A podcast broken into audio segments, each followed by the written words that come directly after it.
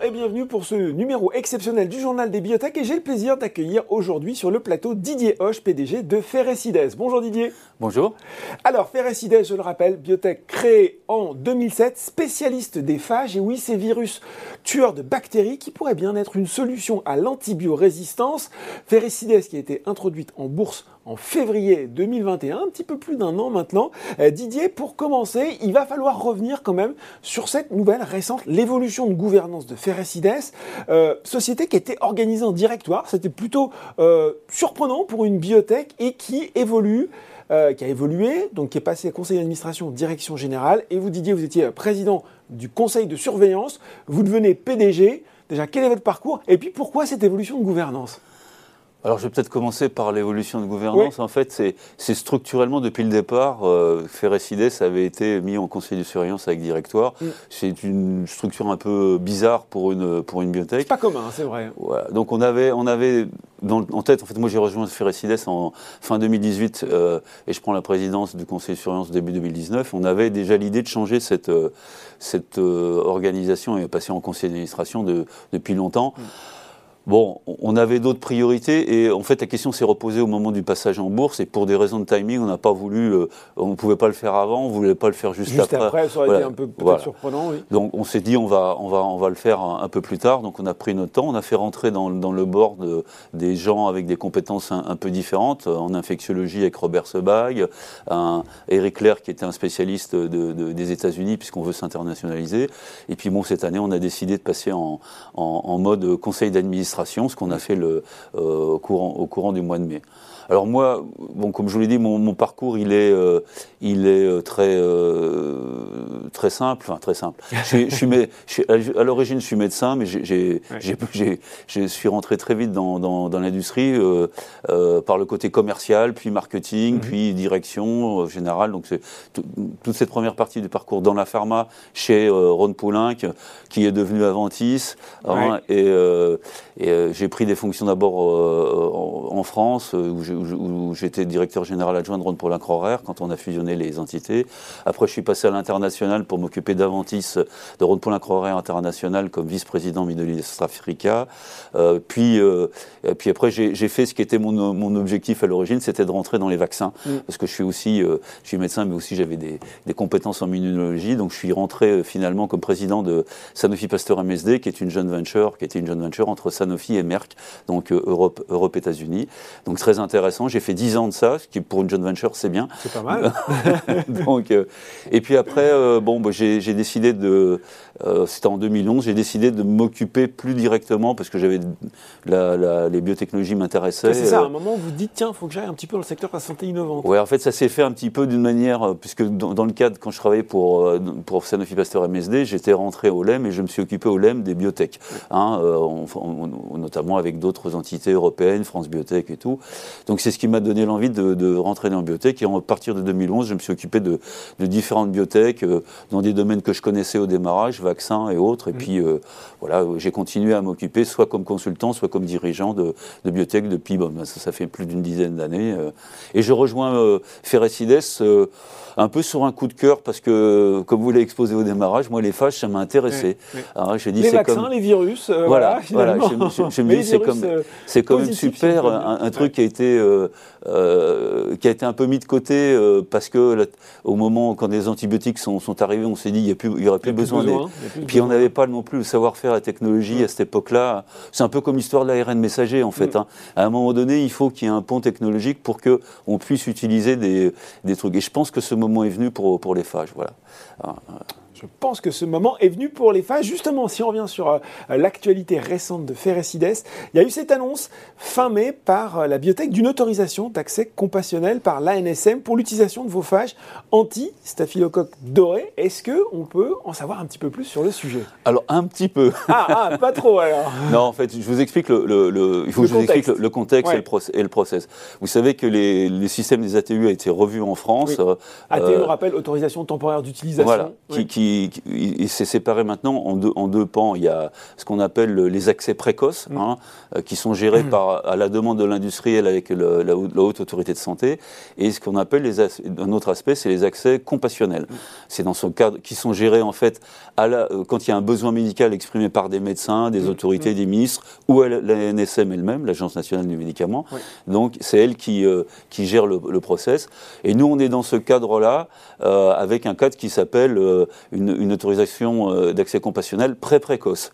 Alors, elle a, elle a un, double intérêt. D'abord, ça permet à, des médecins, des patients de bénéficier de, euh, de traitements par phage euh, quand ils ne peuvent pas rentrer dans un essai clinique avec des phages, parce qu'on y reviendra tout à l'heure, il y a les essais cliniques, quand il y a un besoin compassionnel, donc c'est vraiment ça. Et, donc nous, on a, on a, soumis, euh, euh, on a soumis un dossier pour avoir, un dossier réglementaire assez complet et classique, hein, pour donc pour avoir accès à ce type Voilà, pour que nos phages soient, soient, soient éligibles à, cet accès. Alors ce qui est intéressant pour nous aussi, c'est que ça s'appelle un accès pré-précoce et ça préfigure dans le futur l'accès précoce. D'accord. Alors, qui pour nous aussi intéressant. C'est pour ça qu'il y a une continuité.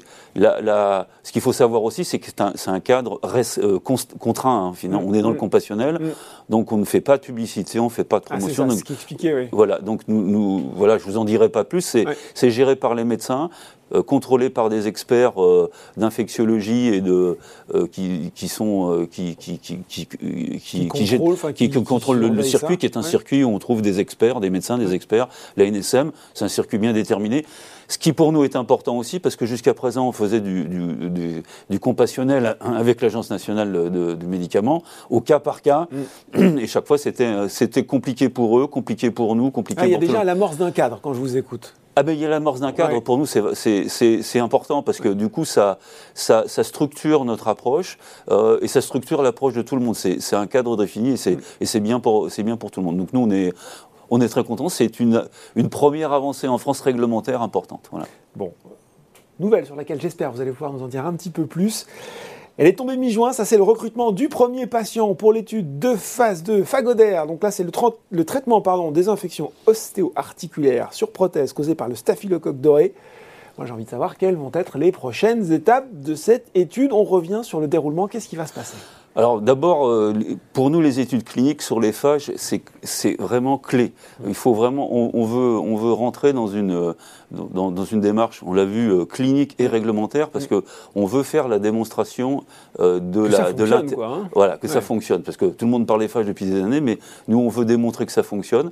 Euh, donc cette étude, c'est la, première étude clinique de, chez des patients qui ont des, infections de prothèse à Staphylococcus aureus. Donc elle a, elle a démarré, là on a eu les autorisations et le premier patient a été inclus le, 15 juin. Mhm. Donc c'est c'est pour nous une, une, étape, une étape importante. Donc cette étude, elle, est, elle va se, se, dérouler sur 64 patients. Donc il y a deux bras de 32 patients. Mmh. Hein, et elle va, on va impliquer dans, dans, son développement qui, qui, qui, est en cours, là, une quinzaine de centres en France. Hein, trois, au minimum trois centres en, en Espagne. On a eu l'autorisation des autorités espagnoles. Et on va l'élargir aussi à, probablement à d'autres pays prochainement. Et on revient, même si vous l'avez déjà dit, premier résultat, première communication possible Alors, euh, ça va dépendre du recrutement, mais on, attend, on attend des résultats et une communication vers le deuxième semestre 2023. Donc, c'est dans un, un, peu plus d'un an. Voilà. Euh, je sors ma question euh, boule de cristal, Didier, vous me pardonnerez. on va se projeter un peu. Si cette, et cette phase 2 était validée, qu'est-ce qui serait privilégié? Ce serait de pousser en phase 3 Est-ce que c'est possible? Ou après, finalement, de dire on a fait la preuve de concept avec cette phase 2 et on cherche un partenaire? Alors, on est en train justement, on parlait de l'évolution de la gouvernance, et une des raisons justement de cette évolution, c'est qu'on veut travailler avec l'ensemble du conseil d'administration sur la stratégie de la, société. Donc ce qu'on fait maintenant, c'est on fait une vraie réflexion stratégique à la fois sur ce qu'on va développer comme nouvelles indications, parce qu'on a d'autres, euh, outre le staphylocoque, on a d'autres familles de, de, de, de, fâches contre des bactéries qu'on développe, Escherichia coli et Pseudomonas. Donc on veut avoir une vraie réflexion là-dessus, et aussi une réflexion sur euh, le développement stratégique de la société. Et là, on étudie toutes les pistes. On, a recruté un, CEO qui, est en charge justement de, la réflexion stratégique et du business développement. Donc notre idée, c'est à partir de maintenant de se préparer à toutes les pistes qui peuvent être des pistes, bah, on y va tout seul et, le marché nous permet par mmh. exemple de, faire, de générer cette phase 3 tout seul. On trouve des partenaires ou toutes les solutions possibles. Parce qu'on a des ambitions pour cette phase 3 euh, de la préparer avec une vision très internationale. C'est-à-dire, on voudrait être présent en Europe et aux US. Voilà.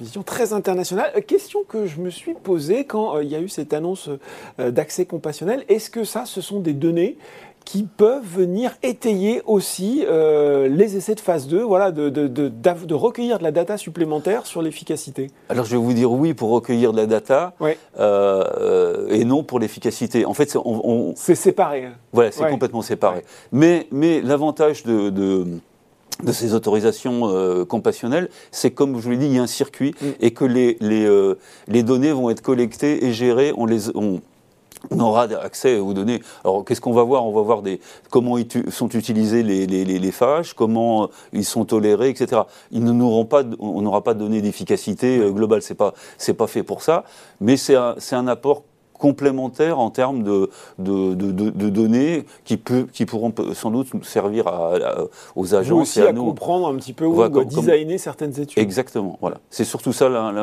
l'important d'avoir ces, effectivement ces données. Parce que sur les 50, on, a déjà eu 55 cas compassionnels dans le passé, là, mhm. dont 17 en début 2022, mais on n'a pas accès aux données. Hein. Euh, personne, les, personne les, puisque c'est chaque euh, hôpital ou chaque truc qui, a... Qui gère son, qui gère ah oui, ils ont les données, donc... Euh, donc là, le système fait qu'ils pourront, ces données pourront, peut-être euh, partager et c'est important. 16 mois après votre introduction en bourse, forcément une question aussi un petit peu traditionnelle au journal Bibliothèque, quel est le niveau de trésorerie de Ferrecides Quel horizon financier ça vous euh, confère? Et puis, c'est la question surprise, euh, à quelles attentes finalement les investisseurs, quelles attentes des investisseurs la société devra avoir répondu d'ici le prochain refinancement? Qu'est-ce qu'il faudra avoir délivré? Alors, Déjà, on parlait sous. Quelle trésorerie et l'horizon financier L'horizon financier, il est celui qui a été annoncé. Donc, on, on, a, on est financé jusqu'à la fin de cette année. Hein. Euh, on est en train de préparer, bien évidemment, mais je ne vais pas vous le dire aujourd'hui, des solutions de refinancement. Mhm. Hein. donc ça, c'est c'est euh, logique. C'est logique, c'est fait. Hein. donc euh, donc on est on est on, est on est dessus. après, qu'est-ce que qu'attendent les investisseurs? Ben, euh, c'est pas prétention ce que je veux dire, mais je pense que la boîte, elle a délivré ce qu'elle avait dit. Mm. Hein, on avait dit qu'on aurait euh, des autorisations d'accès compassionnel, euh, on les a. On, a dit qu'on aurait notre étude clinique Fagoder qui allait démarrer, bah, elle a démarré, mm. le premier patient est, est rentré. Donc on est en ligne. Et je pense qu'on va continuer dans les, dans les, dans les semaines à venir à, travailler là-dessus. Donc nos priorités, euh, et qu'est-ce qu'on peut dire de plus, c'est qu'on va, c'est les inclusions, hein, c'est les nouveaux centres qu'on va ouvrir en France et à l'étranger. C'est euh, euh, peut-être, euh, on a aussi l'objectif d'avoir un accès, d'obtenir un accès compassionnel d'ici la fin de l'année pour le pour le pseudomonas. Mmh. Hein, donc, on ouvrira un deuxième type d'accès compassionnel. Euh, donc, et puis définir et lancer. Alors, vous savez qu'on a des études cliniques autres qui doivent démarrer, qui vont démarrer, donc des, qui sont des, sur des protocoles thérapeutiques hospitaliers. Donc, tout ça, ça va, ça va démarrer comme prévu cette année. Voilà. Bon, voilà. Les phages, ces virus tueurs de bactéries et la belle promesse de Ferrecides. Merci beaucoup Didier Hoche pour ce point de situation sur, euh, sur la société. Merci. Le journal des bibliothèques, c'est fini pour aujourd'hui. On se retrouve très bientôt pour un nouveau numéro.